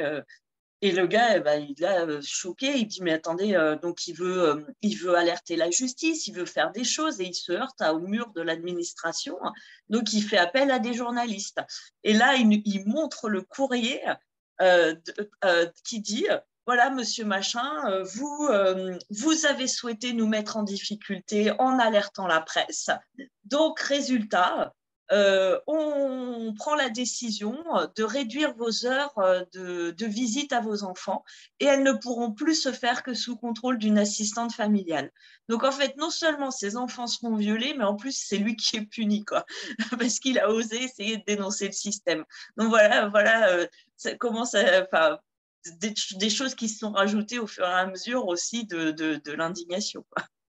Oui, à la longue liste, en effet, il fallait rajouter les agressions sexuelles, attouchements et viols euh, dont vous faites état aussi euh, dans le roman. Euh, vous disiez tout à l'heure que vous aviez été lectrice avant d'être autrice. Vous continuez de l'être, j'imagine. J'aimerais savoir quels auteurs. Alors, j'imagine que ce sont des polars ou des thrillers. Ce sera, ce sera du noir, c'est sûr. Euh, mais quels auteurs euh, vous, euh, de quels auteurs vous sentez-vous le plus proche? Ah, moi, j'aime beaucoup Maxime Chatham, hein, celui de la première trilogie. Hein. c'est vraiment ça, c'est ça reste quand même une de mes lectures qui, m'a construite hein, pratiquement. moi, j'aime beaucoup celui qui a fait Caleb Carr, en fait, l'aliéniste. Euh, puis après, bon, c'est des, livres au fil de l'eau, des choses en fait où moi j'aime bien quand je me fais retourner la tête où en fait j'ai pas vu venir le truc. Et ça, euh, franchement, c'est super quoi. Euh, c'est des livres, par exemple, Je te vois de Greg Hurwitz. C'est voilà, c'est des choses en fait qui sont où, je me fais avoir. Ça, j'aime bien aussi. le, Lang, le sang du, le sang du monstre. Enfin, voilà, ce genre de, de livre, j'aime beaucoup. Parfait. Est-ce que vous nous feriez le plaisir de nous lire un, extrait? Oui. Merci Claire. Alors, le choc avec l'autre véhicule ébranle tout son corps. Papa hurle et donne un violent coup de volant pour essayer de rétablir la trajectoire. La voiture fait un tête à queue, perd son adhérence et part en tonneau. L'habitacle se transforme en un kaléidoscope d'images trop rapides pour être appréhendé. D'éclats de verre, de cris, de bruits de tôle froissée et de douleur. L'automobile termine sa course sur le toit en s'encastrant dans un arbre. Le choc brutal lui arrache un grognement. Suspendu, il se débat avec la force du désespoir pour échapper à la ceinture de sécurité qui le comprime et lui coupe la respiration. Il essaye de se calmer, de se convaincre qu'il s'agit d'un simple cauchemar, le cauchemar familier qui le hante depuis l'accident. Pourtant, il se met à gémir de terreur quand il regarde devant lui. Le cou tourné dans un angle impossible, papa le fixe de ses yeux morts. Il hurle encore et donne des coups de pied hystériques dans le siège de maman. Elle s'affale un peu plus contre sa ceinture. Le mouvement de son corps projette une gerbe de sang sur le visage d'Antoine. Il pleure. Maman, maman. Une grande claque le fait alors sursauter et se réveiller totalement. Il ne le fait pas exprès, Benjamin, s'exclame Chris, qui s'est habitué à être tiré du sommeil par Tony. Toi, ta gueule, aboie l'adolescent. Il attrape le col du pyjama d'Antoine et le secoue. Tu vas fermer ta putain de gueule, petit merdeux Tony prend une inspiration tremblante et hoche la tête. Ses rêves sont déjà assez pénibles et humiliants sans que cet abruti vienne ajouter son grain de sel. Oui, oui, c'est bon, je suis réveillée, désolé. Benjamin le relâche d'un geste violent qui l'envoie cogner le mur derrière lui. Y a quoi qui tourne pas rond dans ta putain de tête? Quand je baisse, j'ai pas envie d'entendre un mioche alerter tout le voisinage, bordel. Tony essuie les larmes sur son visage. Et en plus, tu m'as fait débander. Une lueur malsaine traverse son regard. Chris la voit aussi et tente d'intervenir à nouveau. Benjamin, arrête. Je t'ai dit de la boucler, sinon tu seras le prochain sur ma liste, dit-il sèchement en pointant l'index vers lui sans même se retourner. Puis il attrape une pleine poignée de cheveux de Tony et le rapproche de lui. T'as une idée pour te faire pardonner? Lâche-moi, grogne Tony. Benjamin ricane. Mauvaise réponse. Il pose la main sur la fermeture éclair de son jean. Tony ne saura jamais ce qu'il s'apprêtait à faire car Chris s'élance vers lui et le percute de tout son poids. Il roule au sol en se bagarrant dans la pénombre. Chris, gémit Tony en voyant la plus grande des deux silhouettes prendre le dessus sur l'autre. Il détale hors de la pièce pour alerter Valentin qui dort dans un fauteuil dans le salon avec des écouteurs sur les oreilles. Valentin Il le secoue et l'adulte finit par ouvrir des yeux ensommeillés. T'as encore fait un cauchemar marmonne-t-il? Non, Benjamin est en train de faire du mal à Chris dans notre chambre. Vite Valentin monte l'escalier 4 à 4. Tony lui emboîte le pas. Valentin fait rebondir la porte contre le mur en l'ouvrant. À la lumière du couloir, Tony découvre Chris allongé sur le ventre, son bas de pyjama baissé et le bras tordu en arrière par Benjamin qui se dresse au-dessus de lui. Lâche-le, hurle Valentin. Il l'attrape par le cou pour le ceinturer et le maintenir à distance du garçon. Tony se précipite vers son copain pour l'aider à se relever. Ce dernier se tient le coude en grimaçant. Je crois qu'il m'a pété le bras, ce gros fils de pute. D'autres adultes, alertés par les cris hystériques de Benjamin, se joignent bientôt à la mêlée et parviennent à l'immobiliser. Lâchez-moi ou je vous crève tous. Virez-le de là, exige Valentin. Appelez les flics et débarrassez-moi de lui. Après un instant de flottement, il l'entraîne hors de la pièce, sous le regard curieux et les chuchotements des gosses sortis de leur chambre pour assister à la scène. T'es sûr de toi s'inquiète Latifa, la seule collègue encore présente dans la pièce? Et pour cause, elle est bien consciente que cette décision marque un tournant irrévocable dans la gestion du foyer, vu le scandale que l'arrestation de Benjamin risque de provoquer. Ouais, je veux que ce dégénéré dégage d'ici. Ok, c'est toi qui vois. Elle referme la porte en sortant. Valentin se laisse alors glisser contre le mur jusqu'au sol et il plonge la tête dans ses mains. J'en peux plus de toutes ces conneries. Putain, j'ai pas signé pour ça. Valentin, murmure Tony en l'entendant pleurer. L'adulte prend une grande inspiration et relève son visage torturé vers eux. Ma femme veut divorcer. Elle ne comprend pas pourquoi je me mets dans un état pareil pour des gosses qui ne sont pas les miens. Comment je peux ne pas me rendre malade quand un ado fracassé par la vie cherche à en violer un autre que je suis censée protéger lui aussi? Je fais quoi, moi? Pour nous, c'était la première fois à Tony dans une tentative de réconfort. Mais pas pour Joséphine et Charlotte, ajoute Christ. L'expression de Valentin se transforme en souffrance à l'état brut. Je vous jure que j'ai signalé son comportement à l'ASE. Je vous le jure, mais tout le monde s'en branle. Personne ne sait quoi faire d'un cas comme lui. Et voilà le résultat. Il passe une main tremblante dans ses cheveux et se remet à sangloter devant les deux gosses désemparés par sa détresse. Merci. Très beau choix de passage, en effet. Euh, c'est celui peut-être qui, euh, marque le début de livre et euh, qui montre à quel point tout le monde est désemparé. Au final, personne ne sait quoi faire, que ce soit les enfants, que ce soit les éducateurs. Au final, tout le monde est perdu et tout le monde est aspiré par cette spirale totalement négative, puisque tout le monde souffre en réalité. tout à l'heure, vous parliez de cette, de cette de comment dire de cette troupe, on peut dire ainsi, en tant qu'auteur policier, en tant qu'auteur de thriller, et vous remerciez certains auteurs comme Jacques Sausset ou Yvan Zinberg à la fin du livre pour leur, pour leur aide sur certains domaines, notamment dans la, dans la filière policière, mais j'imagine que c'est le cas aussi dans la filière juridique parfois. comment vous comment vous travaillez au final, finalement ensemble sur certains sujets? Est-ce qu'il y a eu parfois des conflits ou des collusions sur certains sujets que vous vouliez euh, aborder en même temps? Est-ce qu'il y a eu parfois euh, certains auteurs qui se sont euh, tout simplement retirés d'un sujet au détriment d'un autre? Alors oui, alors là, moi, du rien ne m'aurait fait reculer parce que j'ai découvert par exemple que euh, avec Cécile Cabanac, en fait, finalement, on a travaillé sur le même thème et euh, bon, moi, je ne le savais pas et, probablement elle non plus dans l'autre sens. Donc, en fait, on a, sorti nos livres et voilà, ils ont le même thème. Après, euh, de toute façon, qu'est-ce qui n'a pas été écrit? C'est notre sensibilité qui fait toute la différence, la façon dont on va traiter le sujet. Euh, je sais que oui, effectivement, quand Olivier a décidé, par exemple, d'écrire son livre sur les migrants entre deux mondes, euh, Jacques avait prévu aussi de traiter le thème, Jacques Sausset, euh, je précise, et finalement, il a, il a abandonné son idée, il a, il a juste fait une toute petite mention, en fait, de, d'un passage dans un, dans un camp, on va dire, mais bon, c'était plus des migrants, plus forcément. Euh, alors après, moi, c'est vrai que sur, sur ce livre-là en particulier, euh, Laurent Guillaume se souviendra du salon où je l'ai coursé pendant, tout le salon, euh, parce que comme il a bossé à la BAC du 94, je voulais, euh, lui, c'était tout ce qui était la partie drogue et comment on s'endette auprès d'un dealer. Ivan Zinberg, c'était plus le côté procédural. Et puis après, bah, j'ai un autre copain, donc on est parti à Lanzarote ensemble et on attendait le car pour partir en excursion.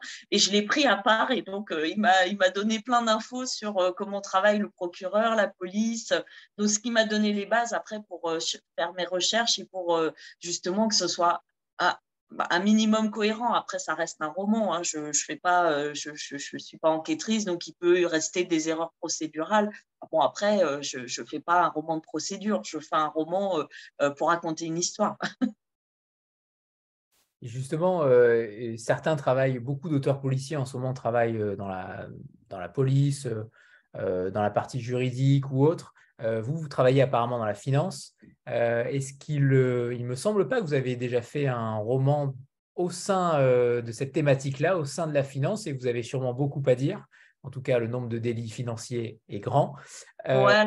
Moi, je suis pas dans la grande finance. Hein. Je, suis, du côté des artisans commerçants. Donc, bon, on va dire, il n'y a pas de, choses horribles. Après, si, ma première nouvelle, la, la promotion, elle était dans, elle était liée euh, au, métier de la finance, mais bon, euh, voilà, juste comme toile de fond, sans plus.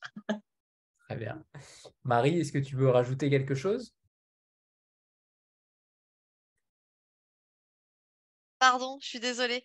Non, pour moi, euh, ça va. Si je peux répondre à des questions, n'hésitez pas en tout cas, mais sur peut-être le travail mené avec Claire ou autre chose. Mais je n'ai rien à ajouter, je trouve que c'est très complet. Tu nous en as parlé euh, légèrement tout à l'heure, mais tu pourrais peut-être développer euh, la façon de travailler avec elle sur, euh, sur les ajustements. tout à l'heure, tu disais que sur Inexorable, le travail avait été, il me semble que c'est sur Inexorable. Sur la chair de sa la chair. de sa chair. Sur la chair de, sa chair, puisqu'il était forcément plus intime. Sur celui-ci, il y a peut-être eu moins de travail ensemble ou comment ça s'est passé entre vous deux? Comment, comment votre relation s'affine au, euh, vu que c'est le troisième, je crois, que vous avez fait ensemble euh, J'imagine que la relation commence à s'affiner, commence à être euh, fluide de plus en plus. Ah oui, oui, bah, je pense, après, c'est ma, ma version, hein, Claire pourrait peut-être répondre autrement, mais la difficulté, c'est toujours la le premier texte qu'on va faire avec un, auteur, une autrice, et de savoir déjà non seulement jusqu'où on peut aller, quel texte on va trouver et comment vont être perçues les remarques. Ça, c'est une vraie, vraie question et j'ai de la chance parce que jusqu'à présent, euh, même chez Stock ou Fleuve, j'ai jamais ressenti, ça a pu m'arriver, mais quand même, ça arrive, mais de comment dire bah, de blocage avec, sur cet échange qui est l'échange éditorial sur les améliorations possibles dont tu parlais. Et je dirais que là où il y a eu effectivement le plus de travail, ça a été sur la chair de sa chair. Et c'était pas tant sur. Avec Claire, c'est jamais sur le rythme et la tension. Là-dessus, j'ai rien à lui proposer parce que de toute façon, elle sait, elle connaît très bien. même elle va très vite. à la limite, ce que je lui demande le plus souvent, c'est sur, comment dire, sans dévoiler toutes les coulisses, mais c'est plus sur justement, là ça a été le cas, ça a été plus léger que sur le précédent, sur ramener des précisions sur des personnages, etc., etc. mais en tout cas, oui, j'ai l'impression que ça se fluidifie de livre en livre. Après, chaque livre, c'est une nouvelle aventure quand même. On, on repart jamais de zéro. Et en plus, il y a des choses qui progressent d'un livre à l'autre, je trouve.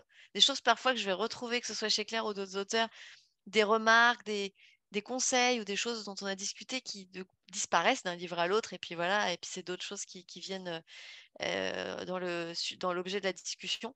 Mais, mais c'est vrai que j'y vais avec moins d'appréhension il y a toujours une petite appréhension. Et puis, je pense que pour Claire, il y en a une de se dire est-ce que ce texte va, je sais pas, lui plaire? Est-ce que ça marche?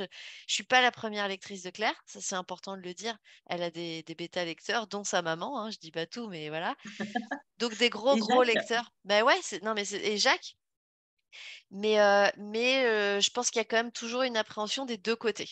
Et moi, même si ça se fluidifie et qu'on sait, je peux lui dire de plus en plus certains points qu'elle connaît, que je peux reprendre d'un livre à l'autre, bah, il y a toujours l'appréhension de dire est-ce que ça, elle va l'accepter? Est-ce que ça, je vais, pour ça, je vais pas trop loin? Donc c'est toujours une habile discussion et une manière de noter les choses. Parce que souvent, on fait un petit rendez-vous ensemble. J'aime bien qu'il y ait une partie bah, en chair et en os où on échange mais il y a aussi Claire est très moderne dans son, dans son rapport au texte. Elle ne travaille pas sur papier forcément, donc c'est beaucoup du Word. Alors là, je vous donne le détail, mais suivi des modifs. Et je fais toujours attention dans la marge, dans les commentaires, à dire tu penses pas que tu devrais, truc. Alors, c'est beaucoup de conditionnel parfois. Ça a l'air d'être un peu pris avec 15 pincettes, mais je préfère plutôt que d'arriver avec le stylo rouge comme, une, comme une prof et dire non, ça non. En fait, c'est beaucoup de la subjectivité. Et à part, je le disais pour la chair de sa chair, où vraiment il y avait des questions de, vraisemblance qui, étaient importantes. On garde une part de mystère et de fiction, mais il faut quand même que tout soit vraisemblable. Et là, bah, on a été magnifiquement aidé par en effet une amie d'amis psychiatre, en plus spécialisée dans la schizophrénie. Enfin, c'était absolument parfait son profil. Et là, on a réfléchi, on s'est dit comment elle peut s'en sortir sans que ce soit galère, parce que on peut donner une remarque, dire Là, ça marche pas. Enfin, dans, la mesure du possible, c'est bien de dire, écoute, j'ai pas la solution, je suis pas romancière, mais tu pourrais peut-être aborder sous cet angle-là. C'est un peu, euh, voilà, sur, euh, je dirais, l'aspect réaliste euh, que, ça compte. Mais notre travail, il est, bah, on se connaît de mieux en mieux, je pense. Donc on peut même en rigoler. Et, puis je pense que Claire a ses tics et moi j'ai mes tics d'éditrice. Parfois je, je bug sur des trucs que, que personne va voir et je peux pas m'en empêcher. Voilà, c'est comme les auteurs. Et pour la petite anecdote, justement, elle dit on, peut en rire. Euh, on était à Brive ensemble et elle a vu euh, Nicolas Druard. Et euh, donc, euh, puisqu'elle venait de rendre son prochain texte, et euh, là, je dis à Nicolas, si elle veut te voir en direct, Nicolas, ça va pas, ça, tu vas te faire défoncer et tout. Et alors, il dit, ah, tu crois, tu crois? Et en fait, voilà, pour la, fameuse anecdote sur on peut en rire, oui, on oui. en rire. En fait, c'est que de l'amélioration des échanges. Et ben Nicolas, en effet, on a fait un petit rendez-vous de 8 à 10 euh, avant les signatures à Brive. Mais voilà, c'est des moments joyeux et, sympas. C'est pas l'idée, c'est pas que ce soit le goulag euh, du tout. Et puis, moi, je suis pas romancière aussi. Il y a des éditeurs qui sont romanciers par ailleurs. Euh, moi, je suis pas romancière, donc je me fais toute petite quand même dans les retours. Hein. Inexorable discours, et ce sera mon deuxième jeu de mots. Euh, de la soirée. Non, mais c'est grandiose. Euh, on n'a pas parlé de la suite d'ailleurs, Claire. Euh, alors, en effet, il va falloir défendre celui-ci, mais je pense qu'il n'y aura aucun souci vu la qualité de ce roman. Mais la suite, on en a parlé brièvement tout à l'heure pour savoir si, selon la localisation, France ou États-Unis, le genre serait différent. Mais est-ce qu'il y a déjà quelque chose en préparation? Est-ce qu'il y a déjà quelque chose peut-être de terminé?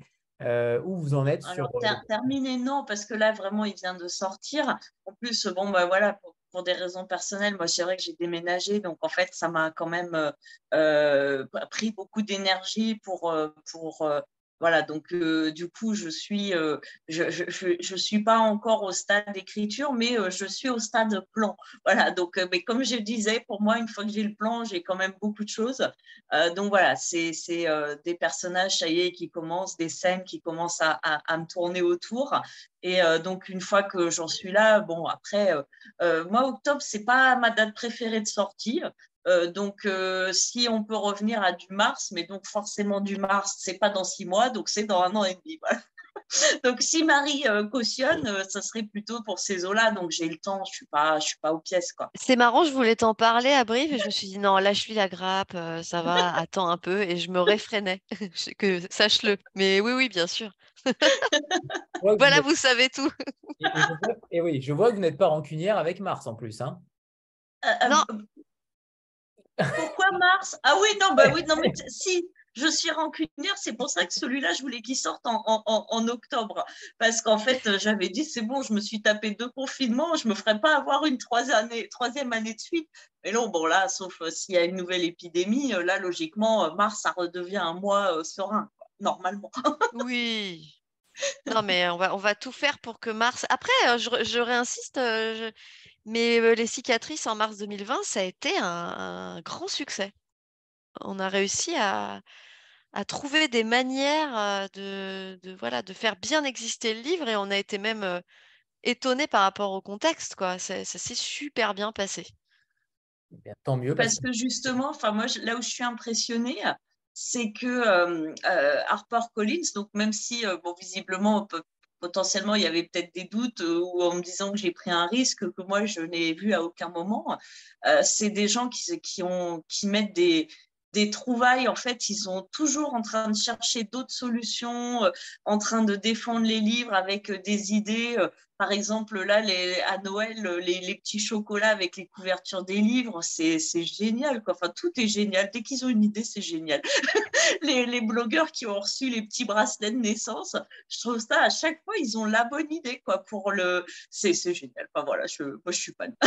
ah non, bah, merci. Bah, c'est vrai que pour chaque livre, c'est quelque chose que je découvre parce que j'étais dans des maisons. Alors, non, pas Fluff, parce que Fluff, c'était univers poche, Pocket et tout. Donc, il y avait des gros services marketing aussi. Mais j'étais dans des maisons plus classiques dans le passé et c'est en train de changer. à une époque, pourtant, je suis pas très vieille, mais où le marketing, c'était un peu un gros mot pour accompagner un livre. Et c'est des choses qui ont beaucoup changé chez tous les éditeurs. Et chez Harper, ils ont, je dirais, une petite longueur d'avance et il y a des échanges beaucoup entre pays. Alors, alors, c'est pas faisable sur tous les livres, puisqu'il y a des livres qui s'y prêtent pas forcément, mais sur le thriller, on peut vraiment s'amuser à inventer des choses. Et, Claire, bah, voilà, romans s'y prêtent beaucoup et on a une équipe marketing très, très au. Parfait, parfait. Il est temps de vous remercier toutes les deux. Merci infiniment. Merci à tous. Et une fois de plus, pour ceux qui n'ont pas encore découvert Claire Favant, il va falloir s'y atteler grandement. Euh, vous pouvez commencer par, euh, par n'importe lequel puisque vous allez être saisi, ça c'est une certitude, mais vous pouvez commencer par celui-ci sans aucun problème euh, avec une dualité. on le répète, il y a une dualité partout, mais là, pour le coup, vous allez être surpris par la dualité que, Claire a, a façonnée et a écrite. Donc, découvrez-le avec, avec un immense sourire. il va falloir avoir un petit peu plus de courage pour avoir le sourire, certes, mais euh, vous allez voir que vous allez prendre euh, votre pied. C'est addictif, on l'a dit régulièrement. Donc, n'hésitez pas à découvrir de nulle part Claire Favant chez HarperCollins. Et on remercie Anthony. Ouais, merci vraiment, hein. c'est trop, trop bien. Euh, voilà, merci pour ces soirées et, de, permettre aux auteurs, aux éditeurs de, de rencontrer bah, les lecteurs comme ça aussi, de manière aussi riche, avec plein d'aspects du livre. Donc, merci beaucoup. Merci. Merci. Au revoir tout le monde. Bonne soirée. Merci à tous. Bonne soirée. Au revoir. À bientôt. Merci. Au revoir.